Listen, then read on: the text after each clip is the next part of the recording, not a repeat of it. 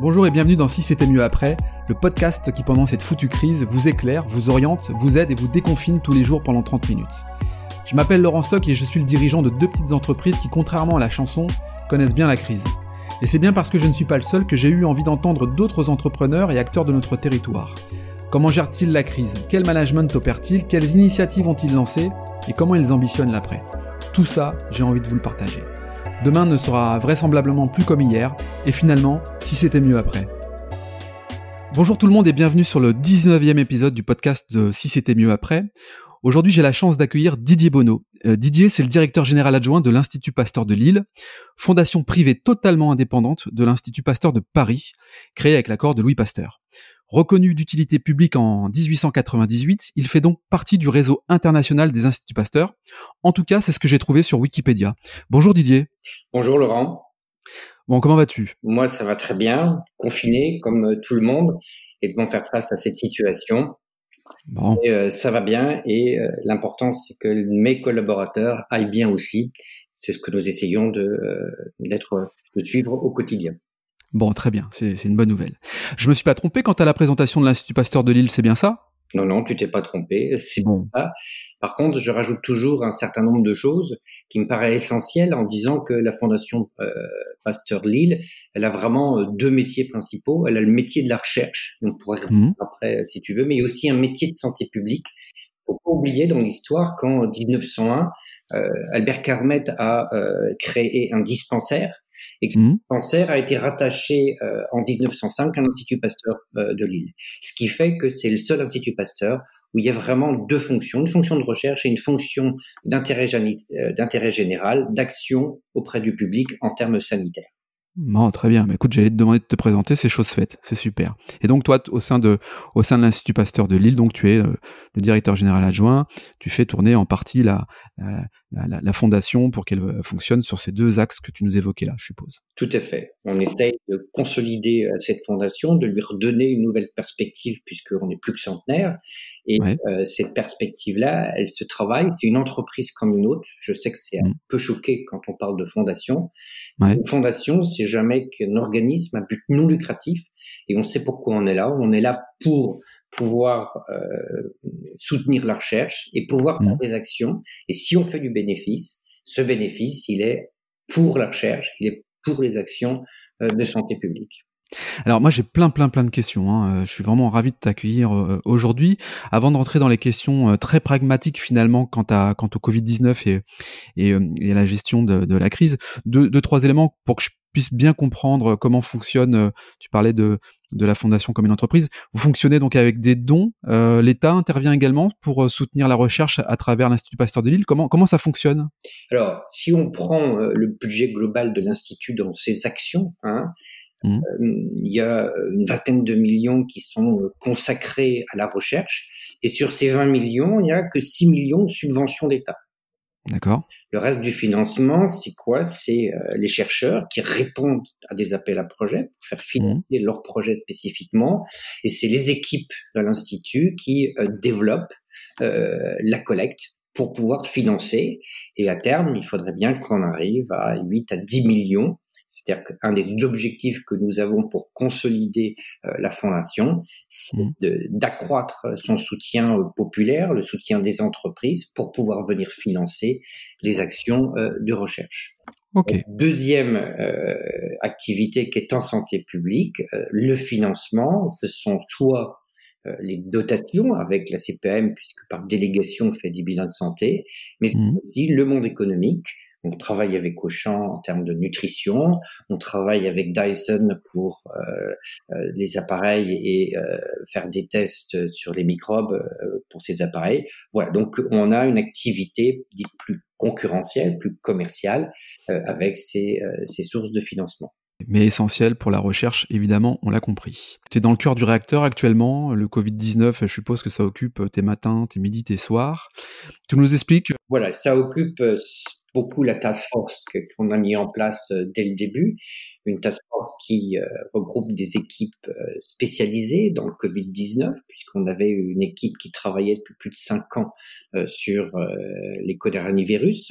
on, les équipes qui sont en charge des découvertes des médicaments avec le Drug Discovery Center, et puis une autre troisième équipe qui s'occupe de plateformes pour et ces trois équipes-là sont en train de travailler d'arrache-pied. D'abord, ils ont terminé, je crois, depuis quelques jours, j'allais dire la culture de ce virus, ça paraît paradoxal, pour mmh. pouvoir après aller les tester à la banque de médicaments que nous avons à l'Institut euh, grâce à une des startups et grâce au, Drug Discovery Center. Et c'est de, de, voir si euh, parmi tous ces médicaments, on va pouvoir avoir quelque chose qui va venir contrer euh, le virus quand les gens ont attrapé ce virus-là. Pourquoi s'attacher d'abord? C'est parce que ces, médicaments, ils ont été reconnus. Et donc, c'est juste changer l'utilisation et ça permettrait, s'il y en a un qui est efficace, de pouvoir aller beaucoup plus rapidement sur la base du marché. On, est un peu sur euh, le même euh, phénomène, je ne sais pas si c'est le terme, mais que le professeur Raoul, c'est-à-dire que chaque, chacun euh, s'accapare un, médicament, quelque chose qui existe pour le tester. C'est ça dont tu nous parles là? Nous, effectivement, ça peut être comparé mais là, c'est vrai que tu t'adresses à un non scientifique de l'institut, mais euh, mmh. en termes de stratégie, c'est vrai que ça peut être comparé à ce médicament développé par euh, ou, utilisé par le professeur Raoul. La seule chose, c'est que euh, nous avons mis en place et nous sommes revenus, nous, nous conservons les méthodes de, de, développement scientifique reconnues. Mmh. C'est-à-dire que ça va être développé, ça va être prouvé, et donc ça prend du temps. Mm. Mais euh, on, on, on, attache beaucoup d'importance à respecter euh, toutes les étapes nécessaires avant euh, de pouvoir dire si ce médicament est disponible pour, pour les, les, les patients. Dans une société où on veut tout tout de suite, très vite, finalement, on est vite rattrapé par la réalité où il faut du temps au temps pour chercher des, solutions face à des, virus comme, comme cela. Et, c'est aussi pour ça que ça, ça, prend du temps pour trouver une solution face à, face à cela, je suppose. Donc ça prend du temps pour trouver une solution. Ça prend, il faut se rappeler qu'un médicament est malgré tout quelque chose qui peut être nocif puisqu'il vient mmh. protéger, donc il n'est pas bon pour toutes les utilisations, d'accord, en fonction aussi de l'époque à laquelle il est utilisé. Euh, et je voudrais juste euh, revenir, c'est vraiment quelque chose pour traiter. Hein. J'ai pas encore, euh, et ça c'est pour du court terme, euh, le, le, vaccin il prendra beaucoup plus de temps. Mmh. Il y a des équipes à Paris qui sont sur le vaccin, et je pense qu'il y a un des, euh, comment dire, un des professeurs euh, récemment qui l'a rappelé. Ça va prendre du temps. Ça serait très étonnant que nous arrivions à avoir un vaccin dans les trois mois qui viennent. Ce que tu veux dire par là, ce que tu veux dire par là, c'est que nous allons devoir apprendre à vivre avec le Covid-19, c'est ça? On va avoir, devoir apprendre avec, avec les virus, dont le Covid-19. Ah le, euh, le, point, il est euh, bah, comment vit-on avec un virus qu'on connaît pas bien, de la même manière qu'on vit avec la grippe euh, chaque année. Mmh, Et la deuxième chose, c'est que on voit que c'est coronavirus, donc le Covid-19 maintenant, Demain, on peut avoir d'autres coronavirus, d'autres types de virus, et que euh, il va falloir apprendre à vivre avec comment réagit-on quand ce type de, de, virus apparaît, avec les conséquences qu'il a sur la population, du même mmh. que la, qu'à la grippe ou à d'autres d'autres maladies. Un, virus comme celui-ci, ça, ça émerge de quelle manière? C'est c'est la cause de l'homme sur l'animal? C'est comment ça arrive? Parce que euh, est-ce qu'on est responsable de ce virus? J'ai le senti en écoutant un peu autour de moi, j'ai le sentiment quand même. Comment un, virus arrive comme ça Moi, je pense pas que. D'abord, euh, et là encore, on est entre non spécialistes. On, entend qu'il y a des virus qui sont transportés par les chauves-souris, d'accord, et que c'est des nids de virus. Mmh. Donc, euh, est-ce qu'on en est euh, responsable? J'ai tendance à dire non, d'après ce que j'ai pu lire, d'après ce que j'ai pu voir euh, sur, sur l'émergence. Mmh. On est responsable après sur la manière dont on traite ce virus, c'est comment eh diffuser? Je pense que là, effectivement, on a une responsabilité. Et on a une responsabilité par rapport à que fait-on quand un nouveau virus, quand une nouvelle maladie apparaît? Que fait-on en gestion de crise? Parce que, in fine, en gestion de risque, pardon, pas de crise d'abord, la gestion mmh. de risque, parce qu'on a bien vu que la manière dont on a réagi euh, la gestion de risque est quand même beaucoup évolué par rapport à il y a dix ans et par rapport à, ce qui se passe maintenant. Mmh. Cette gestion de risque qui doit être aussi euh, assumée, assumée par rapport à toujours quand on parle de risque, la société veut toujours zéro risque. C'est une vraie question. Si on n'est pas sur le zéro risque, parce que je ne suis même pas sûr que le zéro risque existe, euh, qu'est-ce qu'on fait, comment on l'assume et qu'est-ce qu'on fait. Et ça, je pense que c'est une des, pour moi, une des, euh, des conséquences. J'espère que sociétalement parlant, on va pouvoir réfléchir, réfléchir à qu'est-ce que c'est qu'un risque, euh, comment on, on va euh, traiter ce risque-là pour pouvoir le limiter, et mmh. que fait-on, comment admettons qu'on puisse jamais couvrir un risque à 100%. Eh oui. Justement, en parlant de risque, tu me parles de risque. tu, en penses quoi, toi, de l'immunisation collective? J'entends dire également qu'une immunisation collective permettrait de stopper le virus, ce qui est peut-être vrai, mais permettrait aussi peut-être de prendre des risques à l'égard même de l'outil hôpital qui n'aurait peut-être pas la capacité d'accueillir tous ces malades. Bon, qu'est-ce qu'on qu'est-ce en pense de l'immunisation collective et donc du coup du déconfinement prévu? Alors, moi, ce que j'ai entendu, et sur lequel euh, euh, effectivement, on entend très bien qu'une couverture vaccinale inférieure euh, à 90%, là on parle de l'immunité à hauteur de 60%, 70%, on sait mmh. qu'une couverture vaccinale trop basse fait que bah, les gens sont pas autant couverts que ça le devrait. Donc ça, c'est euh, le, premier point. Le deuxième point, je pourrais dire, commencer à parler de déconfinement et de voir comment nous on l'imagine. Mmh. Euh, ce que nous croyons, c'est que euh, un des points essentiels, c'est les, gestes barrières, et qu'à partir du moment où on a des personnes saines, d'accord, qui appliquent les gestes barrières, il n'y a vraiment pas de raison autre qu'un risque normal de maladie, mmh. d'avoir cette maladie. C'est-à-dire que euh, on, pense qu'avec ces gestes barrières qui sont le point principal, on éviterait, comment dire, la, la, propagation. La propagation, merci, euh, du, du, virus partout. Donc le, le 11 mai, ouais, le 11 mai, déconfinement euh, pour un certain nombre d'entre nous. Euh, mais évidemment, respect de la, des gestes barrières, port du masque obligatoire. Euh, ce que nous, on prévoit, et on est en train de, de, de voir, juste avant euh, de prendre ce temps de discussion, d'échange avec toi, mmh. j'avais mes membres principaux du CSE, j'ai indiqué les premières lignes du plan de déconfinement, et nous réfléchissons, et le directeur général est en train de regarder si nous pourrions euh, être financés, euh, bah, de dépister au, PCR l'ensemble des, des, collaborateurs du campus, donc pas uniquement les pasteuriens. Hein. Euh, on ne l'a pas évoqué, mais on gère un campus de 800 personnes, on gère la recherche, c'est avec le CNRS, l'INSERM, le, le, THU, l'université. Et donc, c'est de dire, on, on, voudrait que ce campus soit protégé contre le virus. Et donc, l'idée de base, c'est de dire on va faire le, test PCR à tout le monde, d'accord, mmh. euh, qui nous permettra de, de dire bah il y a personne, euh, ou mmh. il y a beaucoup de gens, donc qui peut être vu comme un, un, un, sondage, et de dire on le refera certainement fin juin. Entre temps, on va mettre en place euh, avec rigueur les mesures barrières. On va fournir euh, des masques. J'ai vu ce matin que la région allait en fournir un à, l'ensemble des, 6 euh, millions, 6 millions de masques.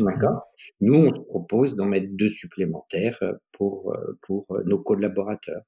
D'accord. On propose de mettre le gel alcoolique partout. On se propose de revoir la, les, les, je vais écrire après un, premier CSE, écrire à l'ensemble des chefs de service pour voir s'ils peuvent adapter euh, leur, euh, par des horaires décalés, etc. Donc, mmh. et j'ai oublié de dire que euh, on sera intéressé aussi après de et dès qu'il y a un, une sérologie qui est qui est normée, bah, de pouvoir faire un test sérologique à l'ensemble des gens travaillant sur le campus. Alors, bien évidemment, et je, suis obligé de le, de redire, c'est sur la base du volontariat des collaborateurs, hein, en tant qu'employeur. bien sûr. Et tu vois que sur la base, ça pourrait être aussi un exemple pour voir comment on peut euh, maîtriser ceci, mmh. enlever la peur aussi, parce que je ce qui, ce qui m'a beaucoup frappé ces derniers temps, c'est quand même la peur dans laquelle les gens sont, que je trouve un peu entretenue par les, par les médias. Je devrais peut-être pas mais je trouve que quand même c'est un peu entretenu euh, de manière très paradoxale. Hein. Euh, et, et, pour montrer que si on met les mesures nécessaires euh, d'hygiène, les mesures nécessaires euh, de gestes barrières, eh bien, on peut de manière collective retrouver une activité, retrouver, euh, de permettre au monde économique de reprendre, parce que mmh. on n'a pas parlé, mais on peut en parler, mais on, on voit que ce monde économique va beaucoup souffrir. Il est à l'arrêt, oui. Il est à l'arrêt, d'accord.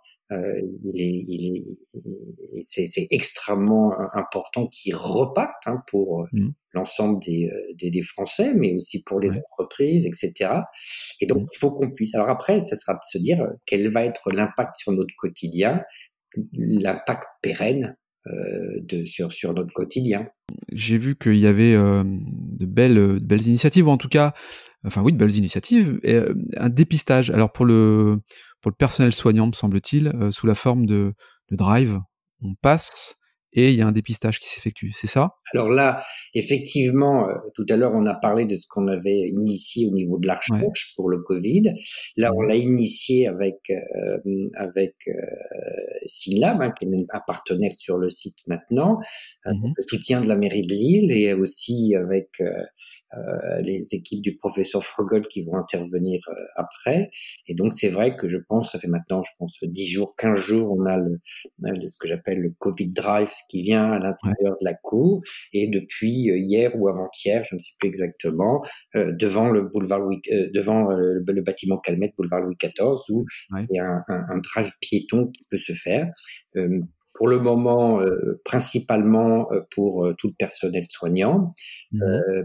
et à terme pour toute personne qui serait donc qui aurait des prescriptions pour le. Oui, parce que si on lance un appel là du jour au lendemain, tu risquerais d'avoir des personnes qui viennent naturellement comme ça. Quand on quand on t'écoute quand même, tu penses que l'État va va intervenir pour soutenir un peu plus la enfin la soutien à la recherche, mais en tout cas une fondation comme la tienne?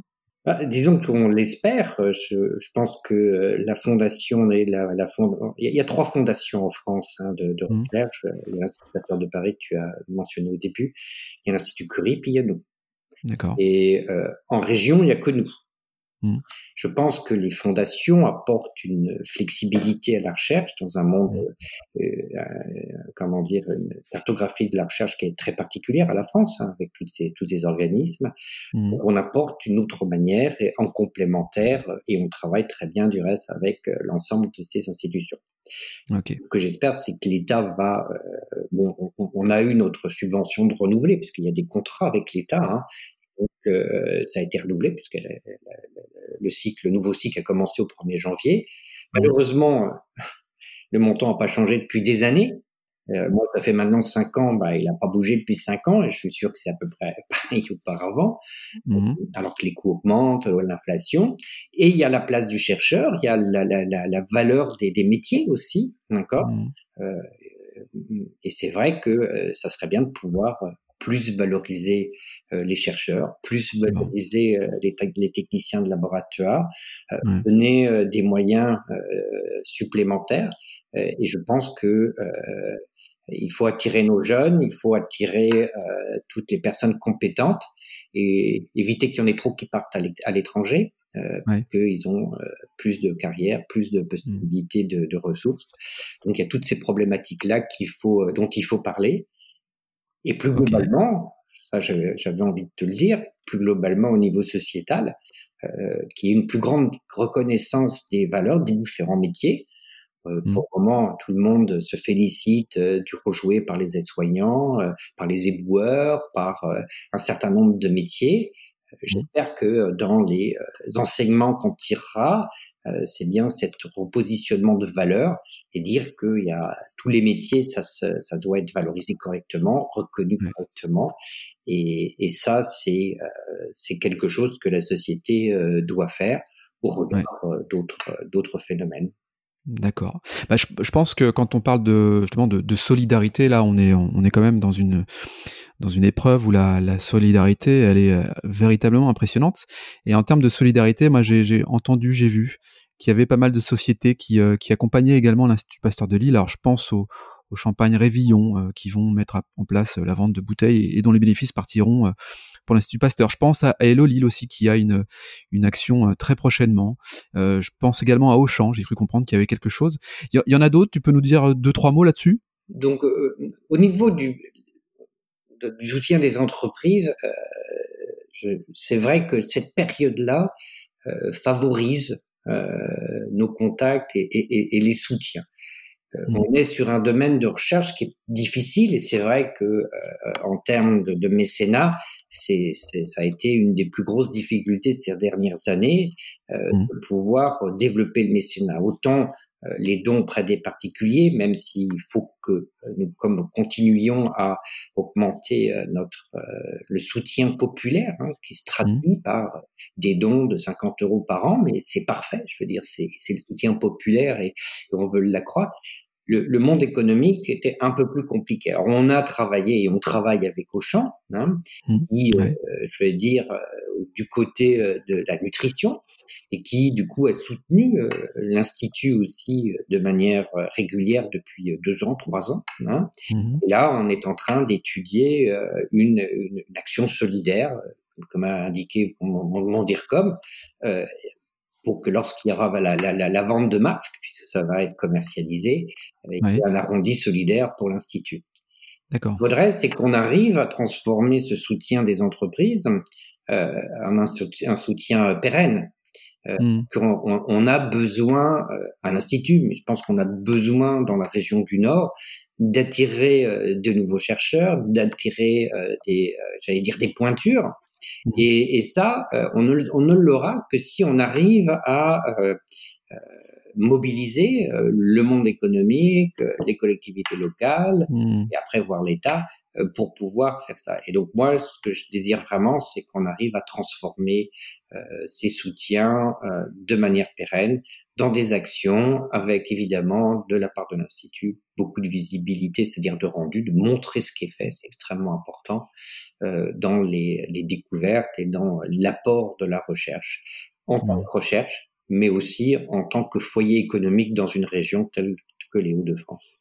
Bon, bah écoute, euh, l'appel est lancé. Euh, voilà, j'espère que le plus grand nombre euh, t'écouteront par rapport à, à, à, ta vision, à ce que tu aimerais effectivement sur l'accompagnement des entreprises sur sur du long terme.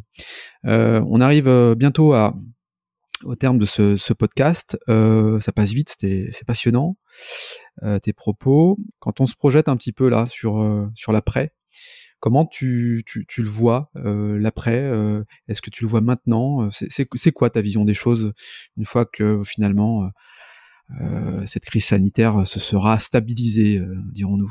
Comment tu vois la chose? Je, je, vois la chose, je veux dire, assez sociétalement. je pense que cette crise, elle, doit nous avoir fait réfléchir sur qu'est-ce qu'un risque? Elle doit nous avoir fait réfléchir sur la transformation de la société. Mmh. L'espérance de vie qui augmente, le, recul de l'âge de la retraite. Ça, c'est un impact important sur bah, tout ce qu'on voit avec les personnes âgées, etc., la mobilisation qu'il y a euh, actuellement. Elle doit nous faire réfléchir, ce que je disais précédemment, euh, sur la valeur des métiers, la reconnaissance que chacun d'entre nous doit euh, avoir. Et donc, euh, on doit aussi avoir une réflexion sur euh, les valeurs de la santé par rapport à la liberté, la justice, mmh. l'amour. Tout ceci est vraiment quelque chose qu'il faut que on, engage dans la réflexion. Je commence à le voir. Euh, je suis marié une néerlandaise, donc je suis euh, les Pays-Bas. Euh, enfants sont en Belgique j'en ai une au Japon, donc je vois la réaction des uns et des autres, et je n'ai pas de jugement de valeur sur qui fait bien, qui fait pas. On voit les sensibilités.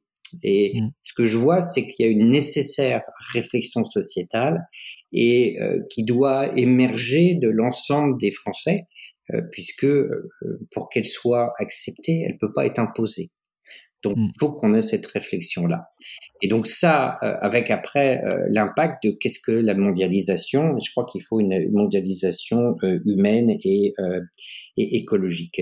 Donc toute mmh. cette réflexion-là, je pense que on a toujours su. Hein, L'histoire a montré qu'on a toujours su rebondir, qu'on a toujours su changer. Bah, c'est peut-être le bon moment pour apporter un certain nombre de réponses alors euh, ça c'était, euh, j'allais dire un peu euh, dans le côté optimiste, un peu un rêve. Après il y a des réalités économiques à très court terme, d'accord? Mmh. Et mmh. les réalités économiques, j'espère qu'elles ne vont pas trop nous empêcher de, de continuer à, à, à, à, réfléchir et à essayer de mettre en place euh, ces, euh, ces évolutions qui sont, à mon sens, extrêmement nécessaires je reviens sur le virus. Hein. Le virus, il est là pour aujourd'hui, il est là pour demain.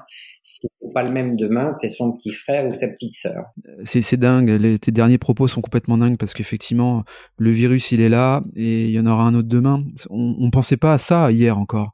Hier, on avait la grippe tous les ans, on était euh, soignés. Bon, là, on voit quand même qu'il y a un, changement radical. C'est radical dans les propos, c'est de dire bon bah il est là, et ben il y en aura un autre demain. il faut s'habituer à ça, et il faut prévenir du risque, et il faut mesurer le risque par rapport à des décisions. C'est fou, c'est complètement fou. Si on devait dernier, dire un, dernier message, peut-être un message sur les sur, les dons, sur autre chose, qu'est-ce que tu as envie d'exprimer en dernier lieu? Ce que j'ai envie d'exprimer, c'est que cette fondation, euh, c'est le monde non lucratif vers le monde lucratif, mmh. et que je pense que dans un monde, il faut un monde de, il faut de tout, du lucratif, du non lucratif que, quel que soit là où on travaille, tout le monde travaille de manière très professionnelle et que c'est extrêmement complémentaire. Les Hauts-de-France ont la chance d'avoir une fondation, mais il faut qu'elle soit soutenue par la population, il faut qu'elle soit soutenue par ce monde économique.